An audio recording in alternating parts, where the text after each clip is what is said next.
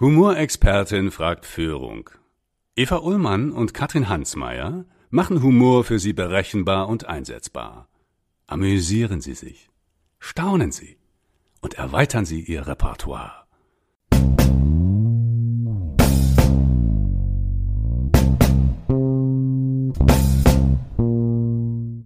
Ich finde das unheimlich wichtig, als Vorbild zu agieren und vor allen Dingen der Jugend und den Kindern zu zeigen, dass das was total Tolles ist, wenn man irgendwas besonders gut kann. Aber jeder jederzeit die Möglichkeit haben sollte, nachzufragen, um sich daran zu orientieren und da vielleicht mitgehen zu können oder auch so einen Weg zu gehen zu können. Also ich würde niemals zu jemandem sagen, du musst genau das Gleiche machen wie ich, damit du so erfolgreich werden kannst wie ich, weil dann ist es ein weiteres Ich, aber niemals diese Person die selber ihren Weg gegangen ist. Niemand würde wahrscheinlich so viele Umgehungsstraßen laufen, wie ich in meinem Leben gegangen bin und Umleitungen mitgenommen hat, die überhaupt nicht geplant waren, aber am Ende doch wieder zu was Gutem geführt haben.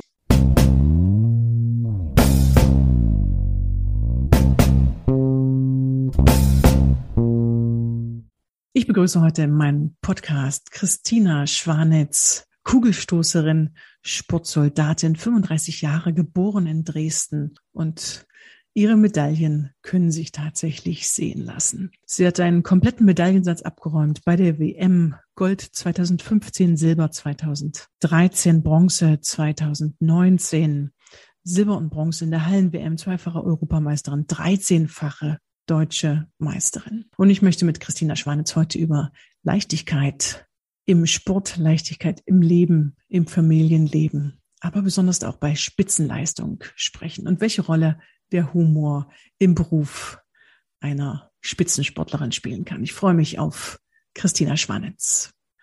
Hallöchen Christina, ganz schön, dass du Zeit hast für unseren Podcast Humorexpertin fragt Führung. Ich möchte dich gern als Spitzensportlerin, als Berufssoldatin, als Mutter, als Mensch gern befragen und mit dir so die Leichtigkeit zu fassen kriegen. Ich, Im Spitzensport muss es gar nicht immer der Humor sein, aber ich bin gespannt auf dich und auf das Thema Leichtigkeit. Erstmal herzlich willkommen in unserem Podcast. Ja, vielen lieben Dank, dass ich da sein darf. Ich möchte erstmal starten mit der Frage, was macht dir gute Laune? So mein Motto grundsätzlich. Ne, jeder Tag, an dem nicht gelacht wird, ist ein verlorener Tag. Und daran versuche ich mich zu halten. Und äh, meine Familie, ich habe bei kleine Kinder zu Hause, die schaffen das doch recht einfach. Zu der Frage können wir auch gleich springen. Das wäre nämlich eine meiner Fragen. An Kindern ist ja manches anstrengend und vieles eben auch schön und leicht. Also wenn ich so beides fragen darf, was nervt dich an Kindern und was bringt dir Leichtigkeit? Also was, was bringt dich zum Lachen? Nerven ist zum Beispiel, wenn einer im Bett liegt und die andere dann anfängt rumzuzappeln. Oder jetzt hast du das eine Kind beruhigt und ist jetzt im Bett fein oder hat gegessen, Zähne geputzt oder so, eben diese Alltagsproblematiken, wo ich dann immer so denke, boah, ein Kind ist so schön, aber ich habe halt dann noch eins. Zwillinge, genau. genau, ich habe Zwillinge. Und äh, das ist dann schon manchmal, wo ich so denke, boah, puh, der liebe Gott weiß schon, warum wir Zwillinge bekommen haben. Also ich bin schon der Überzeugung, dass irgendjemand darüber entscheidet, der der Zwillinge bekommt, dass er das definitiv auch aushält. Und äh, manchmal ist das schon diese Belastungsprobe, wo ich denke, boah, Kind, kannst du nicht einfach aufhören? ähm, Bauschaum, Schöne, kannst du nicht einfach ruhig sein? Ich mache gleich Bauschaum in dein Zimmer. das Schöne ist, dass unsere Kinder komplett verschieden sind. Also unser Sohn ist visuell, also der kann jetzt schon Enten von Gänsen, Wildgänsen und so weiter unterscheiden und fängt jetzt schon an, die Kräuter auseinanderzunehmen, die Bäume, die Pflanzenarten zu benennen. Also er ist also sehr ähm, naturverbunden und unsere Tochter hat ein unheimliches Körpergefühl. Also die ist mit zweieinhalb Jahren schon bouldern gegangen auf eine fünf Meter hohe Kletterwand, fährt seit ihrem dritten Lebensjahr ohne Stützräder Fahrrad und halt solche Sachen. Also die sind komplett verschieden und das ist natürlich total spannend zu sehen, wie unterschiedlich die sich entwickeln und sie natürlich auch aneinander zu reizen und dann wieder an sich festzustellen, nein, das sind zwei komplett unterschiedliche Menschen, du darfst sie nicht immer vergleichen. Ich möchte auch nicht immer mit meiner Schwester verglichen werden. Ja, das äh, ist spannend und schwierig. Und ich finde auch oft, dass die Kinder so ungewöhnliche Perspektiven manchmal haben. Also unser Sohn sagt manchmal so Sätze, wo ich denke, das klingt nach einem 40-Jährigen, ja. Und dann muss ich natürlich lachen, weil das so vom, weil die Situation, und ich denke so, was ist das denn für ein kluger Satz, ja? Oder, oder wenn er so wirklich manipulativ argumentiert. Also er hat seinen Vater schon gefragt, dann mich und er kriegt es von uns beiden nicht. Und dann gibt es nochmal so wenn, dann und so Argumentationen, wo ich denke, welches Verhandlungstraining hast du eigentlich jetzt gerade ja. absolviert, dass du mich hier über den Tisch ziehst, ja? Bei uns geht's jetzt los, dass es nicht mehr dieses generelle Warum, einfach um zu nerven oder um die Eltern zu beschäftigen oder warum auch immer Kinder fragen dieses Warum, sondern dass man jetzt schon sieht, wie die darüber nachdenken. Also wir hatten jetzt Freunde zu Besuch und da wurde dann eben gefragt, habt ihr euch lieb? Wohnt ihr zusammen? Seid ihr Bruder und Schwester? Also so dieses Differenzierte, das ist halt schon cool, ne? Diese kleinen Knöpfe, was die jetzt schon so, diese Entwicklungen sich zeigen.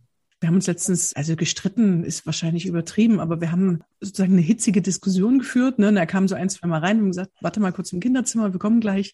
Und dann war das durch und dann haben wir, dann haben wir tatsächlich einen Witz gemacht und haben zusammen gelacht, ja. Und dann kam er rein und sagte, so jetzt macht er Witze, ja. Und fragte, dass man beim Streiten auch einen Witz machen dürfte. Ich fand das, glaube ich, ein Signal von Erleichterung natürlich wollte aber natürlich eigentlich nicht, dass wir äh, so heiß diskutieren ne, oder so hitzig mhm. und ja trotzdem lernen, dass man sich natürlich auch streitet, gerade auch in Richtig.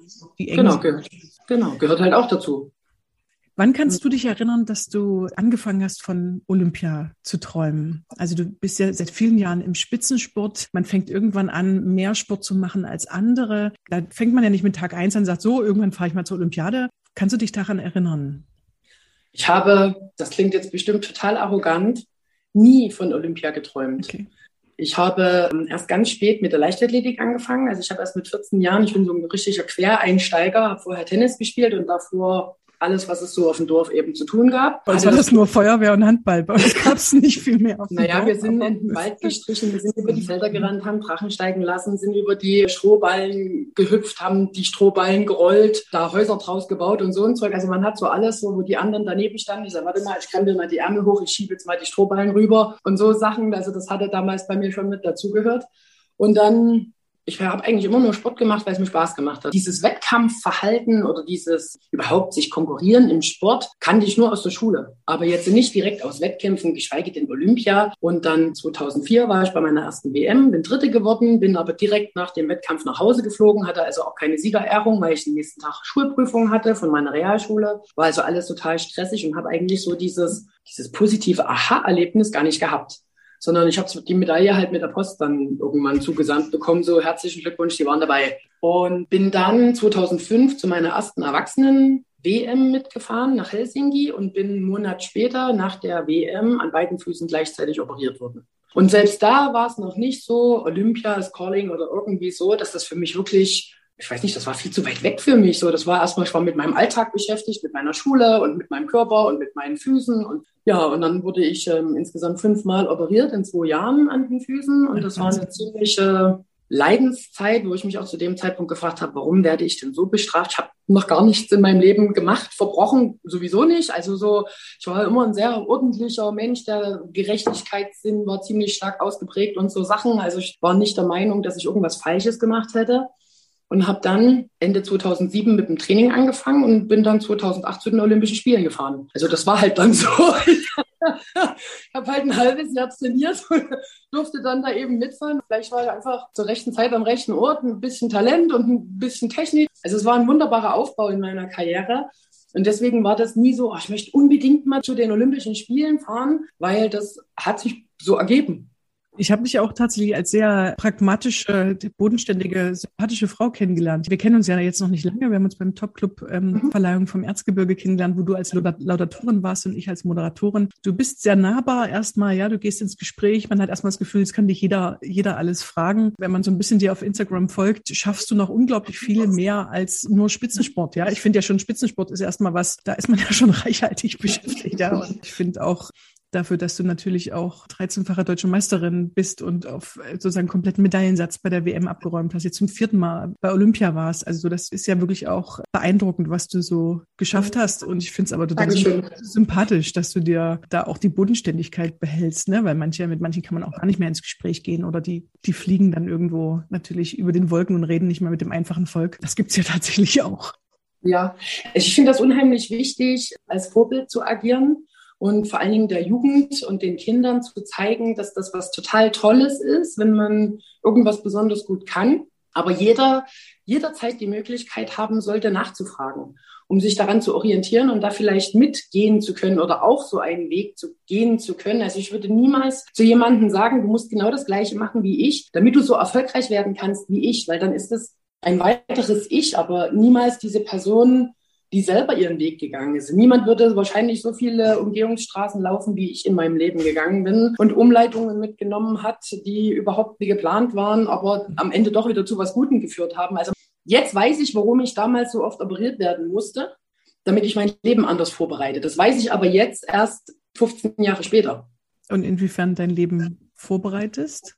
Wie gesagt, ich habe spät mit dem Sport angefangen. Ich bin umgezogen worden nach Baden-Württemberg, habe dann da mit dem Sport weitergemacht und meine Mutter hatte mich gefragt, willst du weitermachen oder aufhören? Wenn du jetzt aufhörst, hast du keine Repressalien dadurch, dich kennt niemand, du bist noch so jung und in Anführungsstrichen unauffällig. Also du kannst dich jetzt frei entscheiden, du musst nicht. Du bist niemandem verpflichtet, aber wenn du dich entscheidest, dann aber auch richtig und habe dann da mit dem Sport weitergemacht. Und dann lief das so von allein. Die Entwicklung, dass ich ähm, Dritter bei der WM wurde, dass ich ähm, Vize-Europameister wurde, dass ich ähm, zu, den, Weltmeisterschaften mitgefahren bin, das war irgendwie so das neben der Schule und meinem Privatleben lief das halt so. Ne? Und dann habe ich meine Ausbildung gemacht und da lief das eben auch nebenbei, dass ich Leistungssport gemacht habe.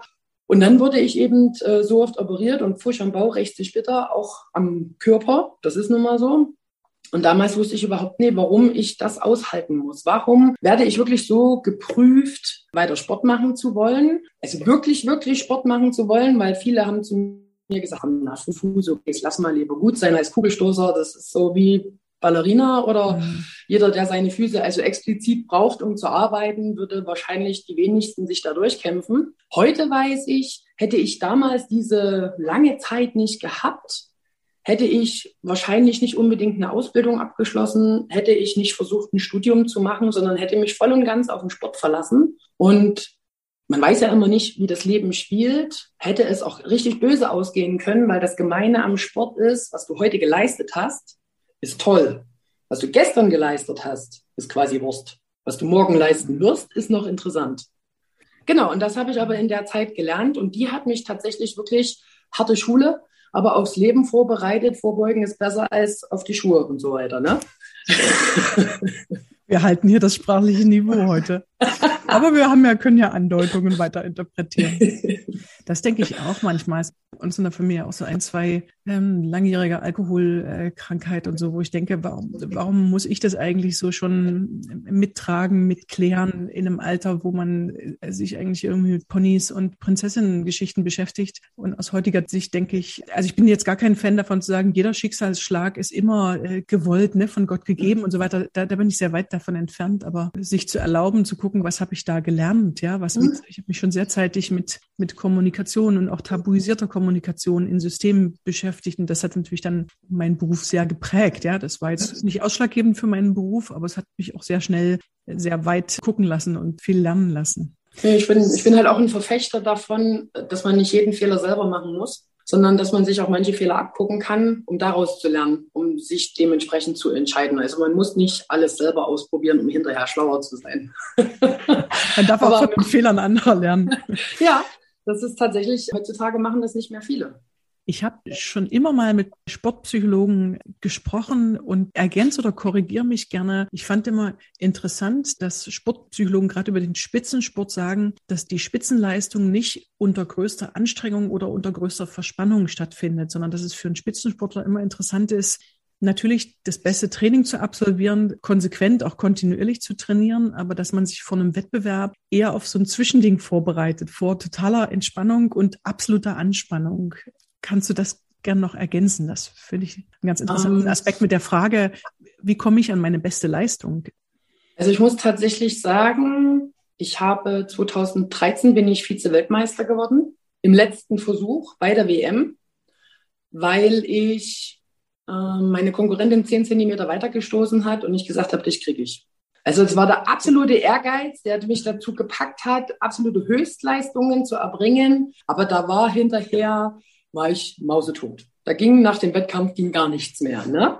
2015 habe ich Jahresweltbestleistung gestoßen. In diesem Wettkampf Also ich habe vorher, ich bin 2014 am Knie operiert worden, habe sehr lange pausieren müssen, weil mein Knie gesagt hat, ich bin dann mal weg. Und ohne Knie ist halt auch doof. Mit dem Kugelstoßen, so ein Kügelchen stoßen. Genau, ne, ich habe bis Februar nicht schmerzfrei laufen können. Also ich bin im Oktober operiert, also ich habe wirklich sehr lange daran gebraucht, da mich wieder zu erholen. Habe dann drei Monate trainiert und Jahresweltbestleistung gestoßen und meine persönliche Bestleistung, ich glaube, auf 60 Zentimeter zu erhöhen oder sowas. Und in dem Wettkampf, ich hatte zwei Wettkämpfe mit Abstand, hatte übelst mega Stress, weil Flüge ausgefallen sind, die Fluglotsen in China gestreikt haben also es war wirklich Horror. Ne? Ich nehme sonst wirklich nie was zu essen mit. Und bei dem Flug hatte ich vorher das Bauchgefühl, nimmst du dir mal was mit. Und das hat mir da tatsächlich den Hintern gerettet. Bin zu dem Wettkampf gegangen und habe gedacht, die eine Konkurrentin, die mache ich platt. Das wusste ich schon im Vornherein. Bin dann in den Wettkampf reingegangen und habe eine, ich weiß nicht, 1958 gestoßen oder sowas, wo ich dachte, na, das reicht jetzt nicht, da musste halt schon mal noch eine Schippe drauflegen. Und habe mich von Versuch zu Versuch gesteigert. Und diese Stöße, ich habe selten so einen leichten Stoß gehabt mit dieser Leistung wie an dem Tag. Also ich habe mich selber um über einen Meter gesteigert und da war ich schon in einer Weltklasse-Leistungssituation. Also eine 19,5 stößt heutzutage nicht mehr jeder, also als Frau zumindest. Und an dem Tag hatte ich mich wirklich, hatte ich so das Feeling und es ging ganz von allein. Es ging ganz von allein. Und auch bei meinem Weltmeistertitel dann, ich bin in den Wettkampf gegangen. Vor dem dritten Versuch wusste ich, dass ich Weltmeister werde. Und ich bin wegen sieben Zentimetern Weltmeister geworden. Aber ich wusste es vorher schon und meine Konkurrentin auch. Also das ist so, manche Sachen kann man nicht beschreiben. Das, mhm. das weiß man einfach, dass man das geht, weil ich aber eben auch die Sicherheit hatte. Ich habe ordentlich trainiert, ich habe eine super Leistung gehabt, ich war gut regeneriert. Also dieses Zwischending zwischen über 100 Prozent Training und da wieder Entspannung und dann wieder hochjubeln und dieser Spaß und diese Leichtigkeit, die dann in diesem höchsten Maß an Druck entstehen. Ne? Ich stand dann in den Ring in Peking vor dem dritten Versuch und dachte, boah, stehst du hier im Stadion bei der Weltmeisterschaft, es könnte aber auch ein Sportfest sein. Und jetzt machst du die platt. Und genau so war das dann auch. Ne? Also so das selten so eine Entspannung. Hammer. Und kann man dafür aktiv was tun vorher? Also gibt es quasi so, so kleine Rituale oder Dinge, wo du sagst, eine Leichtigkeit tut dir gut oder ist man dem eher so ausgesetzt? Dass man das vorher gar nicht so planen kann und natürlich hofft, in so eine Leichtigkeit zu kommen oder mit dieser Leichtigkeit in eine Spitzenleistung. Ich wurde medial gezwungen, mich überhaupt damit erstmal auseinanderzusetzen, weil schon Wochen vor der Weltmeisterschaft sind ganz viele Medien auf mich zugekommen. Na, Christina, jetzt sag doch mal, dass du Weltmeister werden willst. Und beim ersten Mal, als da so ein Journalist auf mich zukam, wo ich dachte, ich, Weltmeister, hm, okay, muss ich erstmal in mich gehen. Und also die Leistung sprach für sich. Ne? Ich hatte die Jahresweltbestleistung, ich war über einen halben Meter Abstand zu allen anderen. Also so, so rein faktisch, rein die Zahlen war das wie es Arm in der Kirche, aber das muss man ja erstmal verinnerlichen und erstmal so selber damit klarkommen und das sich erstmal vorstellen. Also das, das war so bei mir. Ich hatte damals vor 13 mit dem Robert Harting gesprochen. Dann habe ich ihn gefragt, wie bist du Olympiasieger geworden? Wie bist du Weltmeister geworden? Wie hast du das gemacht? Dann hat er mich angeguckt. Ich wollte es. Und da habe ich es gemacht. Na, damals dachte ich so, was ist denn das für eine blöde Aussage? Kannst du überhaupt nichts mit anfangen. Das ist, so, das ist so ein bisschen so, als wenn jemand zeichnen lernen möchte und dann hast genau. du einen Comiczeichner, der malt dir ja. einen Cowboy auf einem Pferd und sagt, ja, hier. Und ja, du denkst so, was? So. What? Und ich stand dann da so davor, wo ich so dachte, na super. Und genauso war das eben auch. Und ich habe mich, seitdem der erste Journalist mich dann ansprach und sagte, na, wie sieht's denn aus? Willst du in die Weltmeister werden? Sag das doch mal. Und mich dazu gezwungen haben, habe ich mich damit auseinandergesetzt. Und dann natürlich jede Trainingseinheit für mich abgewogen. Wie realistisch ist das? Und da ich ein sehr realistischer Mensch bin, also ich, bei mir ist das Glas grundsätzlich halb voll. Aber es muss auch tatsächlich halb voll sein. Es nützt mir nichts, wenn nur ein Drittel Flüssigkeit drin ist. Ja, wie gesagt, man muss selber davon ausgehen, dass man das schafft.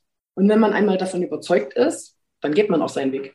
2077 sind sogar deine Bestleistung. Das macht dir, glaube ich, so schnell auch keiner nach. Du hast einen, wie ich finde, sehr, sehr tollen, sehr ehrlichen Post bei deiner vierten Olympiade jetzt in Tokio gepostet, wo du beschrieben hast, dass du nicht zufrieden und dass du enttäuscht bist von deiner Leistung ich finde ja, man muss es auch erstmal zur Olympia schaffen. Ne? Logischerweise sind da die Erwartungen natürlich ganz unterschiedlich. Das wird ja auch bei mir auch vorausgesetzt. Das ist ja das Schlimme. Wenn man einmal so eine Leistung gebracht ja. hat, wird das ja grundsätzlich vorausgesetzt. Wie lange bist du schon so offen mit deinen Fehlern? Hast du das von Anfang an gemacht oder gab es irgendwann einen Punkt, wo du sagst, jeder ist immer ganz perfekt und, und du möchtest es durchbrechen?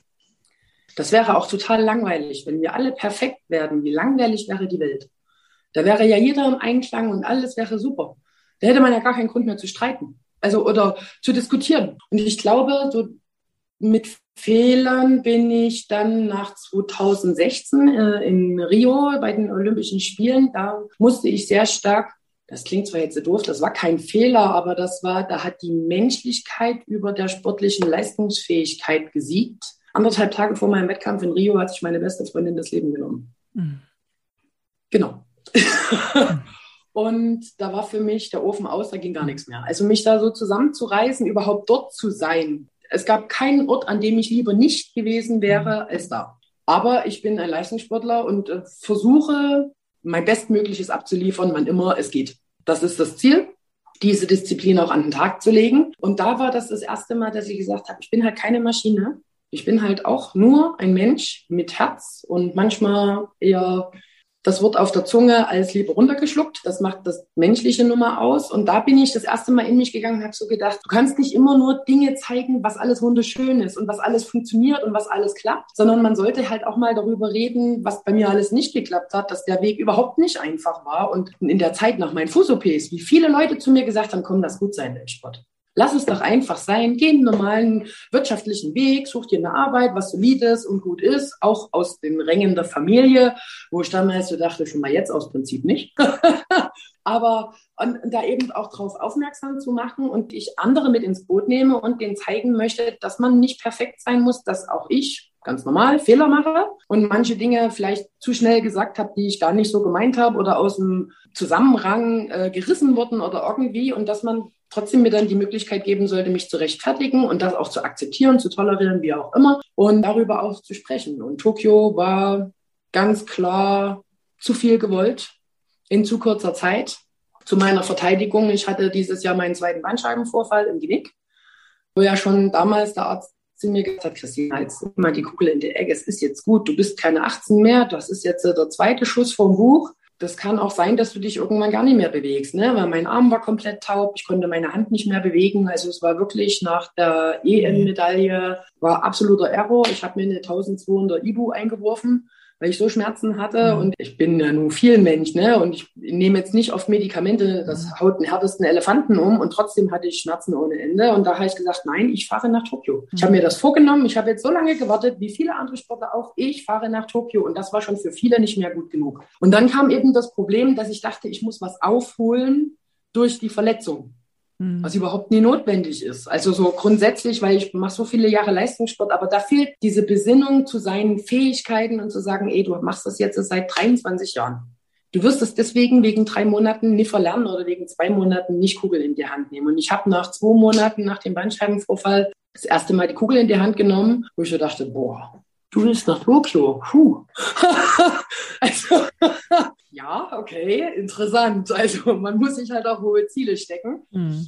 Aber das war dann so, ich gehe nach Tokio, das wusste ich, das habe ich mir vorgenommen und das werde ich. Und dann war eben halt einfach, wie gesagt, es war einfach zu viel und dieses, diese Leichtigkeit, diese Fröhlichkeit, dieser Spaßfaktor, der mir die letzten Jahre immer gebracht hat, der war dann weg. Es war das schönste olympische Dorf, was ich je gesehen habe mit jedem Tag, dem ich länger im Vorbereitungstrainingslager war und dann eben auch im Olympischen Dorf, wurde ich angespannter und immer kürzer. Am Anfang saß ich noch so da und kurz vor dem Wettkampf war ich dann schon so, ja, Wettkampf kommt jetzt endlich, ne? Ich muss jetzt unbedingt. Und das funktioniert halt nicht. Mhm.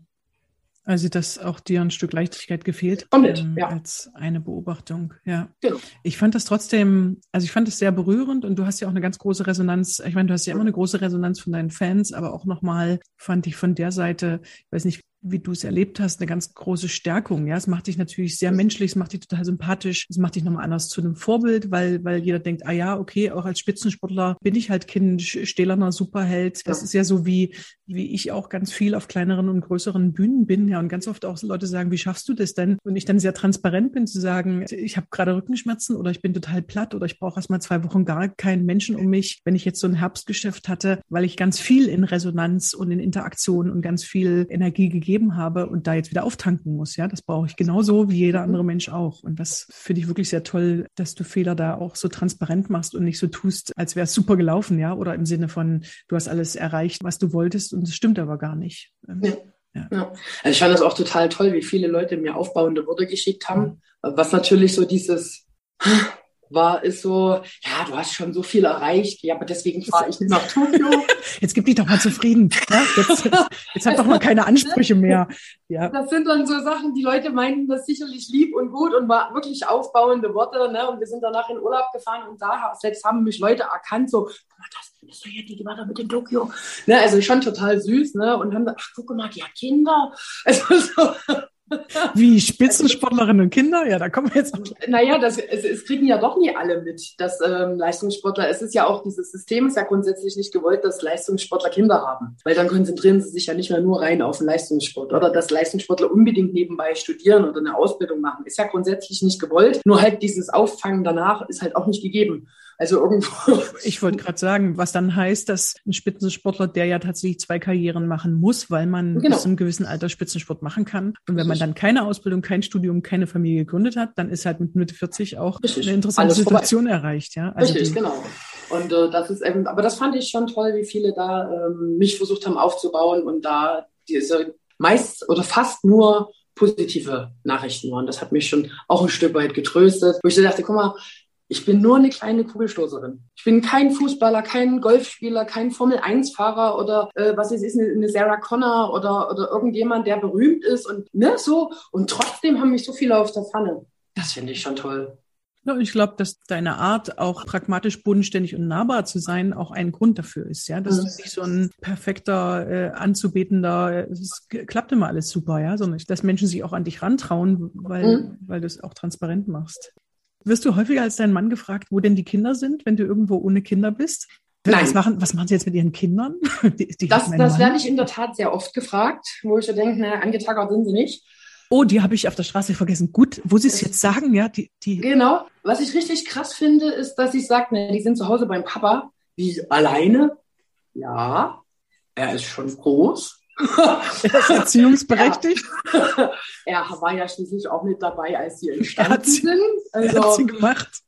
So, da sollte man vielleicht auch davon ausgehen, in der heutigen Zeit finde ich das sowieso klasse. Ich glaube, vor 20, 30 Jahren wäre das nicht ganz so selbstverständlich gewesen, ah, dass die Frau überhaupt erstmal so egoistisch ist und ihren Weg eher voranstellt als den Weg des Mannes im Berufsleben und in der, in der Hierarchie. Ich meine, hinter jeder starken Schulter steht eine noch stärkere, die nämlich alles andere frei macht. Und das ist bei uns genauso mein Mann, der dann die Kinder nimmt, der sich um alles andere kümmert, wenn ich eben zwei, drei Wochen irgendwo abwesend was weiß der Geier durch die Welt tinge, weil ich auch Urlaub mache. Also das ist wirklich, dass viele fragen, wie bei ihrem Mann ganz alleine. Also das finde ich schon erschreckend, dass selbst heutzutage das noch anscheinend was Besonderes ist. Ja. Das geht mir auch so. Also überhaupt die Frage, wo sind die Kinder, wird mein Mann nicht gefragt, ja. Und ich schenke der auch nicht große Aufmerksamkeit, sondern sage, die sind halt bei meinem Mann, ja. Und dann ja. kriegt es auch eine andere Normalität, aber ich bin auch immer mal irritiert und denke so, das werden die Männer mhm. gar nicht so viel gefragt. Du bist Sportsoldatin. Jawohl. Das heißt, du bist ausgebildet bei der Bundeswehr. Ganz plakative Frage als jemand, der nie bei der Bundeswehr war. Ist das ein humorloserer Laden als jede andere Institution? Also mit meiner Vorstellung, dass die Wichtigkeit von Hierarchie, von Status, von tatsächlich einem Befehl befolgen, ohne jetzt eine große Diskussion anzufangen, ist ja erstmal ein, ein wichtiger Baustein der Bundeswehr. Äh, wenn ich mal nach Humor bei der Bundeswehr frage, was, was fällt dir dazu ein? Im Dienst oder außer Dienst? Das, beide. Also das ist wahrscheinlich schon ein Unterschied, ne? Ja, deutlicher. Also im Dienst ist tatsächlich der Humor also es kommt jetzt drauf an. Also ich war ja jetzt auf Lehrgang, bin Feldwebel jetzt geworden, ganz frisch quasi jetzt erst seit einem Monat. Ja, Glückwunsch nochmal, genau. Ja, ich habe es gesehen, aber noch ja, nicht geglückwünscht. Ja, ja. unser Hörsaalleiter, also unser Hauptmann, der war echt ein klasse, toller Mensch, der auch die Ausbildung ganz toll gestaltet hat. Das war die schönste Ausbildung, die ich bei der Bundeswehr genießen durfte. Und der hat das toll verpackt, indem er solche Sprüche gebracht hat wie, es darf halt nicht bloß Licht im Haus sein, es sollte auch jemand da sein. Mhm. Also so total toll, ne? Wirklich so nicht jemanden direkt angreifend, aber schon so eine gewisse gewisses Niveau, wo man eben mitdenken muss wo das, ne, und das nie ganz so platt ausgesprochen wird. Allerdings habe ich auch ganz andere Erfahrungen gesammelt, dass äh, das überhaupt nicht möglich war. Und äh, die Bundeswehr hat sich dahingehend Gott sei Dank so grundsätzlich sehr ins Positive verändert, weil ich jetzt auch eine Weile keine Lehrgänge gemacht hätte, weil ich äh, mit manchen Sachen da nicht so gut zurechtkam. Mittlerweile war ich wirklich so gesagt, Mensch, ich könnte mir durchaus vorstellen, bei der Bundeswehr fest, nicht als Sportler, sondern als ganz normaler Soldat arbeiten zu können, weil sich einfach die Strukturen, die Menschen verändert haben ins Positive. Humor ist, wenn man trotzdem lacht. Also es kommt immer drauf an, da gehe ich zum Arbeiten. Ne? Natürlich wird da sicherlich unter, was weiß ich, Arbeitskollegen oder, oder Kameraden äh, sicherlich mal ein Witz gemacht oder eben auch mit äh, Lehrgangsteilnehmern untereinander. Das ist eh nochmal was ganz anderes als mit Vorgesetzten. Ne? Wir hatten aber auch Vorgesetzte, die manche Sprüche locker genommen haben und andere Vorgesetzte das eben nicht so witzig fanden. Da ich halt eine große Klappe habe, habe ich alles mal ausprobiert. Hast du alles mitgenommen? Christina hat alles mitgenommen, hat alles ausprobiert. Ich habe das alles mal ausprobiert und festgestellt, okay, 50-50. Aber es geht da nicht drum zu lachen. Ich meine, man darf nicht vergessen, die Armee, die Bundeswehr ist dafür da, unser Land zu verteidigen im Ernstfall. Und da geht es um unser aller Leben. Also nicht nur um mein Leben, das meines Mannes und meiner Kinder, sondern im Notfall, im Ernstfall für alle dazustehen, breite Brust zu machen und unser Land zu verteidigen. Da ist natürlich auch nicht viel mit Lachen. Also man muss halt auch immer die Situation abwägen, wo befinde ich mich jetzt gerade und was ist der Auftrag. Ne, wenn ich jetzt in die Sportfördergruppe gehe zu meinem Chef und dann mal einen blöden Spruch bringe, ist das halt was ganz anderes und alle lachen, als wenn ich jetzt gerade, was weiß ich, ähm, auf einem Übungs Trupp mitfahre und mich da auf irgendeinen Auslandseinsatz vorbereite. Also das ähm, sollte aber eigentlich ganz normal sein. Egal wie hierarchisch das System ist, dass, dass sich Humor ja immer auch Bahn bricht. Ich arbeite zum Beispiel auch regelmäßig mit der Polizei zusammen und da ist immer die Frage, die sind ja auch signifikant besser geworden in den letzten 20 Jahren, was die Kommunikationsausbildung, was die Mediation, die Deeskalation, also dieses ganze nicht nur durch eine, eine Rüstung, sage ich mal, irgendwo aufzutreten und, und was zu deeskalieren, sondern wirklich auch zu gucken, wie kann ich sprachlich einen Streit zwischen zwei sehr aggressiven Personen kommunikativ deeskalieren. Mhm. Und da ist für mich einmal interessant, ne? es gibt ja ganz ungefährlichen Humor, also liebevollen Humor, liebevolle Übertreibungen, ob man das unterscheiden kann eben von diesem bösen und zynischen Witz, äh, der eben auch Ordnung und auch Führung und auch übergeordnete Entscheider permanent so untergräbt. Also, also, ich würde mir das zum Beispiel nicht zutrauen. Ich habe zu viel Respekt vor meinen Vorgesetzten, weil es eben auch noch nicht mein Metier ist. Da ich nicht jeden Tag im Kasernengelände bin und nicht jeden Tag in Grün unterwegs bin, fühle ich mich da natürlich auch nicht so sicher, als wenn ich in Sportkleidung irgendwo unterwegs bin, weil in Sportkleidung weiß ich, ich bin ich. Ich kann auch ich sein, weil wir haben ganz normale soziale Regeln, die man einzuhalten hat. Ne? Jetzt haben wir noch die AHA-Regeln noch mit dabei und so weiter. Aber man weiß ungefähr, wie man sich zu verhalten hat, mit welchem Abstand man sich gegenüber aufzutreten hat, wie man miteinander umgehen kann. Und dann kann man sich natürlich auch raussuchen, wenn ich jetzt zum Beispiel eine Autogrammstunde gebe, jetzt vor dem Wettkampf zum Beispiel beim Puma Werfertag sitze ich ungefähr anderthalb, zwei Stunden bis zu meinem Wettkampf und sitze Autogrammkarten. Da mache ich natürlich auch mal einen blöden Spruch oder witzel mit irgendeinem Vater rum oder irgendwie so von wegen, oh, das nehme ich noch mit, das ist schön, das Kind oder irgend so Blödsinn halt. Das behalte ich. Aber, aber das sind halt so Sachen, das ist halt in einer ganz anderen Ebene, weil es einfach zwischenmenschlich was ganz anderes ist, weil das ein Metier ist, in dem ich mich voll wohlfühle und auskenne.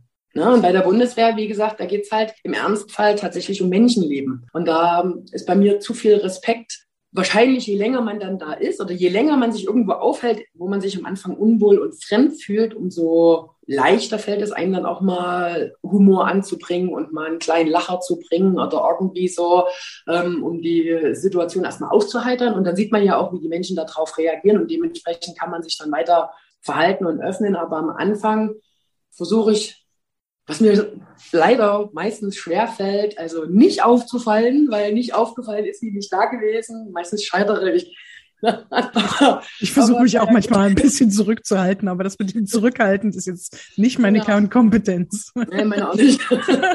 ja, das ist mir ja sehr sympathisch. Ich denke aber auch, dass diese Diskussionen über Homosexualität ne, oder über die Frauen in der Bundeswehr, über die diversen Forderungen, auch so dieses Thema Kleidung. Also ähm, ich finde, das muss jetzt auch nicht zu Tode diskutiert werden und es ist im Ernstfall dann tatsächlich auch nicht relevant, aber es verändert natürlich auch, finde ich, wenn sich Bundeswehr in der Konstellation verändert bei den Menschen, die dort arbeiten, gibt es ja auch nochmal eine andere Form von Tabuisierung oder eben Sachen, die nicht mehr tabuisiert werden. Ich würde gern von dir aber nochmal von der Bundeswehr zu Sebastian Junger kommen, beziehungsweise im, im Schritt vorher, du hast auch zwischendurch gepostet, dass ihr einen Kuchenbazar gemacht habt für ein krankes Kind und seine Familie. Also ich finde auch beeindruckend, was du alles noch so nebenbei äh, schaffst, dich, dich ehrenamtlich zu engagieren. Findest du, dass in Corona-Zeiten die Leute sich eher stärker helfen? Oder die Zeitungen schreiben ja eher tendenziell, dass die Menschen äh, depressiver werden, hysterischer, dünnhäutiger, als dass es sozusagen allen schlechter geht. Ich habe eher das Gefühl, Corona hat auch dazu geführt, dass die Leute sich mehr helfen. Wie siehst du das?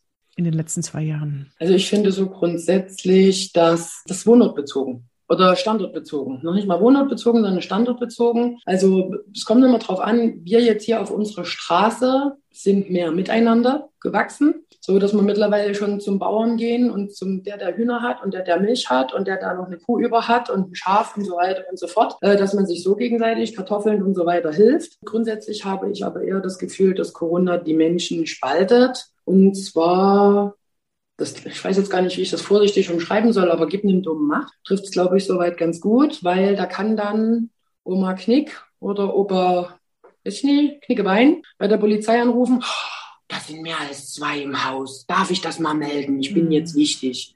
Und das ähm, habe ich leider verstärkt mhm. wahrgenommen, also auch in meinem Freundeskreis, unserem Freundeskreis, dass ähm, Freunde bei denen eben abends vorbeikommen mehr als zwei Leute.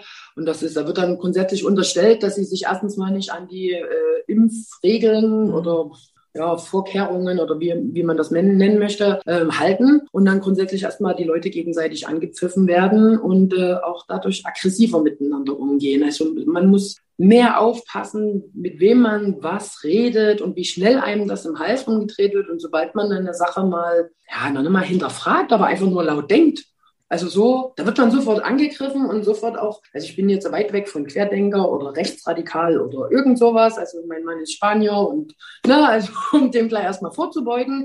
Multikulti. Ja, genau. Bei uns ist tatsächlich Multikulti zu Hause. Und mir wurde das am Anfang dann so, als ich einfach so gefragt habe, muss ich das denn wirklich machen und wieso denn der Abstand und welche Medikamente gibt's denn und welche Impfstoffe gibt's denn und wieso der eine und der andere. Also noch nimmer irgendwie was gegen die Impfung, sondern mich einfach nur rein informieren, wurde ich sofort in eine Ecke gestellt. Und das stelle ich halt so auch in unserem Nachbarkreis und so. Die haben am Anfang, ja, ich lasse mich nicht impfen, das machen wir nicht, das ist nee. Und wenn der Staat das unbedingt will, dann kann das überhaupt nicht sein. Und wenn du dann sagst, ja, ich habe mich jetzt auch impfen lassen, ja, ich auch. Okay. Das ist so rau geworden. Die Gesellschaft ist nicht mehr miteinander. Und der Freundeskreis ist noch stärker geworden. Also so diese, diese letztes, die letztjährige Distanz, zumindest bei uns, dass wir wirklich gesagt haben, wir gehen nicht mehr zu Oma, Opa, wir gehen nicht mehr in die Familie, wir gehen nicht mehr zu Freunden. Wir ziehen uns komplett zurück. Ähm, ich dann noch mit meinem Bandscheibenvorfall, da sind wir, weil wir haben uns wirklich an alles und jeden gehalten, hat keine Freundschaft zerstört, weil unsere Freunde auch alle gesagt haben, du, wir wollen hier niemanden und wir wissen nie, wie es umgeht und wir sind alle noch nicht geimpft und wir haben alle nicht. Dieses Jahr sind die Leute dann, die wissen, dass wir geimpft sind, geschützt sind, wie auch immer, die treffen sich und das bleibt und das macht uns niemand kaputt. Also diese Bande sind tatsächlich enger geworden. Was aber jetzt so mit den Menschen, wenn man durch die Stadt läuft, sehe ich leider wenig lächelnde Gesichter, wenig erfreute Gesichter. Man sieht auch nicht, dass nächste Woche Weihnachten ist. Wenn ich jetzt so durch die Straßen gehe, man sieht das nicht. Den Leuten fehlt diese komplette Leichtigkeit, dieses Umdenken, dieses, oh, ich lass mich mal fallen, jetzt kommt Weihnachten, dann ist mal ein bisschen Ruhe. So dieses, was man sonst eigentlich von Weihnachten, von unserer Kultur hat, das ist irgendwie gerade zerstört. Finde ich sehr schade. Also ich versuche eigentlich schon immer, den Dezember entspannter zu halten. Ich mhm. bin tatsächlich auch sehr entspannt, aber das, mhm. äh, ich habe auch immer einen sehr vollen September, Oktober, November. Der mhm. ist bei uns immer wirklich Oberkante, Unterlippe. Und dann habe ich gesagt, der Dezember darf auch Advent sein und, und das um ein bisschen Entspannung hervorrufen. Ich habe ein total spannendes Buch von Sebastian Junger gelesen. Äh, das heißt Tribe, das verlorene Wissen um Gemeinschaft und Menschlichkeit. Das ist ein Dokumentarfilmer, der hat vor allem in, in den USA viele Kriegsveteranen begleitet. Und der behauptet, und das fand ich wirklich faszinierend. Erstmal, dass diese Depression, die Erkrankung von vielen Kriegsveteranen nicht unbedingt daran liegt, was sie traumatisches im Krieg erlebt haben, sondern eher, dass sie in ihren Platoons im Krieg so eng und so fest mit einem Bund von fünf bis zehn Männern zusammen Seite an Seite füreinander eingestanden sind und gekämpft haben. Also dass quasi eine hohe Sinnhaftigkeit, jeder für jeden da ins Feuer gesprungen wäre und dann zurückkommen und dann werden sie von niemandem mehr gebraucht. Also dass, dass die Depression eigentlich entsteht, wenn eine Sinnlosigkeit entsteht. Er behauptet, dass in solchen Krisenzeiten, oder er sagt natürlich Kriegszeit, also wir haben keine, glücklicherweise ja keine Kriegszeit, sondern eine Krisenzeit, aber sozusagen seine These ist, dass in Krisenzeiten Menschen eher weniger an Depressionen leiden, weil es eine höhere Sinnhaftigkeit gibt. Ich habe das letztes Jahr vielleicht noch stärker erlebt als dieses Jahr, ja, weil, weil ja auch irgendwie klar wurde, es hat jeder was zu essen, es hat jeder was zu trinken, es hat jeder ein Dach über dem Kopf. Also tatsächlich haben wir ja keine Kriegszeit, sondern Klopapier. So, ja, also wir brauchen auch nicht so viel Klopapier, wie wir eingekauft haben, was die vielen Klopapierwitze ja äh, zur Genüge zeigten Aber letztes Jahr habe ich es tatsächlich schon so erlebt, dass die Menschen plötzlich nicht mehr einkaufen gehen durften, die Älteren. Ja. Ne? Und dann haben die Jüngeren im Haus für die Älteren eingekauft. Ich finde die These äh, super interessant, wenn wir in krisenhafteren oder, oder sozusagen schwierigeren Zeiten leben, dass wir uns mehr helfen und vielleicht sogar weniger Depressionen kriegen. Ja. Muss man wieder mehr Sinnstiftung unter die Leute bringen, dass sie sozusagen sinnstiftende Dinge tun im Job, in der Familie, in, im Ehrenamt, im gegenseitigen Gemeinwohl, weil die Leute eher an so einer Sinnlosigkeit erkranken und in eine psychische Erkrankung.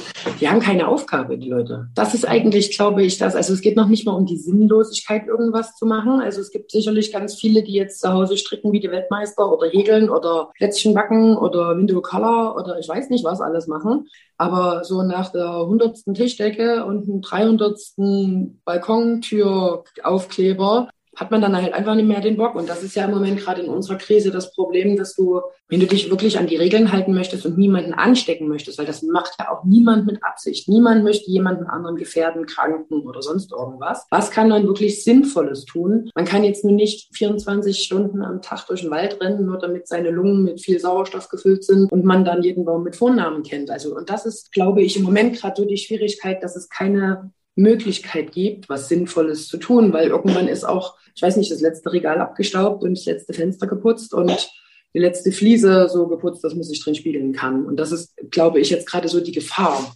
Hm. Ich glaube auch eher, dass äh, Sinnhaftigkeit viel mehr noch hergestellt werden könnte, wenn man so Systeme zusammenbringt. Die Alten im Seniorenwohnheim nur für sich, die Kinder in der Kita nur für sich. Wenn man die Alten und die Kinder zusammenbringen könnte, ja, für, für eine gemeinsame oder, oder Menschen, die keine Kinder haben, die vielleicht auch daran leiden. Manche wollen das auch nicht, manche leiden auch daran, die zusammenzubringen mit, mit Eltern, die, so wie du und ich, halt auch immer mal überfordert sind davon, weil sie gar nicht wissen, was sie alles gleichzeitig machen sollen. Und ich versuche schon in meinem Freundeskreis gar nicht zu sagen, ich treffe jetzt nur noch Leute mit Kindern, weil ich selber Kinder habe, was, was ich schon immer langweilig finde, ja, sondern ich mag einen sehr diversen Freundeskreis sehr gerne. Und ich finde aber auch, frage eher Leute ohne Kinder, ob sie mir helfen können für einen Nachmittag, als die Leute von meinen die selber Kinder haben, die ja. schon nicht wissen, wann sie ihre Kinder versorgen. Wenn ich dann noch sage, kannst du meins mal noch als drittes nehmen, sagen sie, ja klar, kein Problem. also die, dieses Sinnstiften, das äh, wünsche ich mir, glaube ich, mehr, weil ich glaube, das würde auch äh, so die Erkrankung der Menschen, vielleicht auch die Dünnhäutigkeit, vielleicht auch dieses schnelle Hochgehen, ja, dieses Polarisierende, dieses dauernd sich an den Kragen gehen, das da wieder ja. Na, vor allen Dingen gibt's ja, gibt's ja schon diese Systeme, ne? dass es in der Nähe von Altersheimen dann Kindertagesstätten gibt oder Kinderheime, wo dann die Oma und der Opa, die eben keine Familie mehr haben, aus Gründen auch immer, dann in das Kinderheim gehen können und sagen können, du bist jetzt mein Enkel. Und ich zeige dir jetzt, was ich alles gelernt habe. Das wäre so toll aus den Erfahrungen von den Alten, von den Jungen und Junge den Alten gegenüber, dass man wieder den Sinn hat, tagsüber aufzustehen und wieder was zu machen, sich zu beschäftigen und eben nee, die Spatzen zu zählen oder irgendwie. Es ist eigentlich grundsätzlich nicht schwer, aber es ist halt, ich weiß nicht, für, für die Masse ein zu kleines Leiden. Mhm. Wenn ich das jetzt so richtig formuliert habe. Also das, das ist, glaube ich, so die Schwierigkeit, dass wir ja überall immer nur solche kleine Häufchen haben, die leiden oder denen es nicht gut genug geht oder die man eben nicht so auffangen kann. Und letztendlich geht es ja ums Gebrauchtwerden. Ne? Ich glaube, wenn man, wenn man äh, eine Aufgabe hat oder das Gefühl hat, gebraucht zu werden, was Nützliches zu tun, dann hat man auch wenig Zeit, glaube ich, eine Sinnkrise zu entwickeln. Ja, ja, es ist ja bei ganz vielen, wenn jetzt der Herbst-Winter losgeht, dass die dann in eine Winterdepression starten, weil sie dann eben nicht mehr jeden Tag in den Garten oder raus in die Sonne im Café einen Kaffee trinken, wenn die Sonne auf dem Bauch scheint oder irgendwie so, sondern dass sie dann 24-7 in ihrer Wohnung gefesselt sind, vielleicht noch das Pech haben, in Kurzarbeit zu sein und seit weiß ich nicht wie vielen Monaten zu Hause sitzen, dass die Leute natürlich viel gefährdeter sind, weil was sollen sie denn machen? Ne? Und da gibt's halt jetzt auch keine Möglichkeiten mit Kindern jetzt genau das gleiche Problem, was wir derzeit haben. Mhm. Wie viele Kinder durch diese nicht in die Schule gehen Möglichkeit oder nicht in den Kindergarten Möglichkeit gehen. Wir haben das große Glück, wir haben ein bisschen einen Garten, wir haben ein Klettergerüst uns hingestellt. Die Nachbarskinder, die sind ungefähr so prima Daumen in dem Alter, da sind zumindest schon mal vier Kinder, die sich dann zusammen austoben können oder wir gehen dann eben zusammen in den Wald oder es gibt Möglichkeiten noch und nöcher, auch wenn jetzt das grundsätzlich offizielle Leben um uns drumherum lahmgelegt wird, kann man so aber immer noch ein bisschen äh, aktiv sein und das Leben noch so gestalten. Aber wenn man das Pech hat, in einer Mietwohnung zu leben, am besten noch irgendwo mitten in der Stadt, da hat man echt verloren. Ja, ja, Weil ja auch schon dieses äh, größere, die Familie ein bisschen größer denken, ne? zu sagen, wir sehen jetzt ja, niemanden, aber genau. man hat zumindest zwei Kinder, zwei andere Erwachsene. Das ja. ist im erweiterten Sinn eine Familie und damit hat man ein paar Probleme weniger. Ne? Ja. Aber unsere Leben sind auch nicht darauf ausgerichtet. Unsere Leben sind nicht darauf ausgerichtet, eine so eine große Wohnung zu haben, dass wirklich jeder so viel Platz hat, dass er sich zurückziehen könnte. Weil wie viele Stunden ist man denn effektiv zu Hause? Und das muss halt auch das Portemonnaie hergeben. Ich fand das letztes Jahr, äh, Freund von mir hat auch einen spannenden Artikel geschrieben, was wir von Astronauten äh, lernen können, die ja so sozusagen in ihrer Konflikt Ausbildung ja. wirklich auch für diese sechs Monate auf engstem Raum nochmal ganz anders ausgebildet sind als wir alle. Äh, aber ich fand das ein ganz äh, so Nordpolforscher, ja, Polarforscher, Astronauten, die alle auf so engem Raum äh, wirklich auch komplizierte Sachen klären müssen. Du sagtest, als, als Spitzensportlerin braucht man immer auch eine zweite Karriere. Soweit ich mich an unser letztes Gespräch erinnern kann, hattest du was im Kopf zu sagen, Kinder und Jugendliche vielleicht auch für den Sport interessieren, Leichtigkeit in den Alltag bringen. Hast du schon, was machen so deine konkreten Ideen? Womit möchtest du du weitermachen, wenn du mit dem Spitzensport aufhörst? Im Moment ähm, habe ich ziemlich die Idee gefasst, tatsächlich bei der Bundeswehr mit als normaler Soldat einzusteigen ähm, und da als in Anführungsstrichen Sportlehrer sozusagen zu agieren und da zweiten Berufsfeld Veteranen sportlich auszubilden. Aber jetzt nicht, um sich wieder bewegen zu können grundsätzlich, sondern um zu den militärischen Olympischen Spielen zum Beispiel zu fahren. Also sozusagen die Leute mental wieder aufzubauen und zu sagen, auch wenn du aus dem Krieg oder nicht Friedenszeit oder wie auch immer wiederkommst, bist du deswegen nicht weniger wert. Und da dann wieder rauszukitzeln und sagen, okay, wenn du der Meinung bist, dass du jetzt nichts mehr wert bist, dann bilden, formen wir deinen Körper so, dass du dann der Meinung bist, du bist wieder was wert. Also so dieses äh, psychische, physische Verbinden, Vereinen und äh, damit Leistungen zu erzielen, und damit Medaillen für unser Land wiederum zu erkämpfen, das wäre schon ein ziemlich cooler Job. Da arbeite ich jetzt gerade dran. Und ansonsten, falls das nicht klappen sollte, habe ich eine abgeschlossene Berufsausbildung als Verwaltungswirtin. Und ich glaube, da hätte ich auch die eine oder andere Möglichkeit unterzukommen. Wenig, ja. Bei dem aktuellen akuten Fachkräftemangel kann ich dir wahrscheinlich ja. 2000 Stellen sofort weiterreichen. Ja, ja, spannend. Dann bist du ja genau das, was wir über Sebastian Junger, über die mhm. Veteranen gesagt haben. Eine sinnstiftende Tätigkeit gehst du mit Sicherheit nach. Da habe ich keinen Zweifel, egal was ja. du machst. Ja, und ansonsten hat man ja dann auch noch ein bisschen Freizeit. Das ist ja jetzt ähm, während der leistungssportlichen Zeit ja ein, ein teures Gut, Freizeit. Also so, dass gekommen. man die vor allen Dingen eben auch so gestalten kann, wie man möchte und wann man möchte. Das ist ja auch für viele, wenn ich sage, oh, ich habe das ganze Wochenende frei, da gucken mich die anderen Mütter an ja, ja, das ist nicht normal, das ist nicht selbstverständlich bei mir. Und dass man dann dann eben in seiner Freizeit, wenn man dann eben wesentlich mehr davon hat, dann wieder was der Gesellschaft zurückgeben könnte. Also das könnte ich mir auch durchaus vorstellen, dann in meiner Freizeit zu sagen, komm, ich gehe jetzt nochmal irgendwelche Kinder trainieren oder mit irgendwas, wie sich, da gibt es ja so viele Möglichkeiten, wo man sich austoben kann. Aber das ist dann wird wahrscheinlich erst spruchreif, wenn ich sozusagen in der Leistungssportebene raus bin und dann überlege oder weiß, was denn nun auf mich zukommt im neuen Leben. Das hat ja Angela Merkel auch gesagt, als man sie fragte, was sie denn jetzt als erstes macht nach dem Ende ihrer Bundeskanzlerschaft. Ja, sie sagte, oh, ich hatte ja recht wenig Freizeit in den letzten 16 Jahren. Ich überlege mir wahrscheinlich erstmal, was ich mit meiner freien Zeit tun ja. möchte und was ich da genau. an Hobbys. Ich überlege mal, was das Wort Hobby bedeutet und äh, welchem ich denn nachgehen würde, wenn ich jetzt wieder freie Zeit hätte. Genau, genau. Danke dir für das tolle Interview. Super, ich freue mich.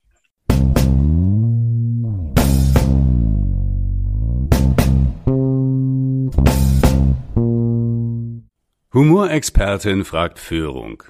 Eva Ullmann und Katrin Hansmeier machen Humor für Sie berechenbar und einsetzbar. Amüsieren Sie sich, staunen Sie und erweitern Sie Ihr Repertoire.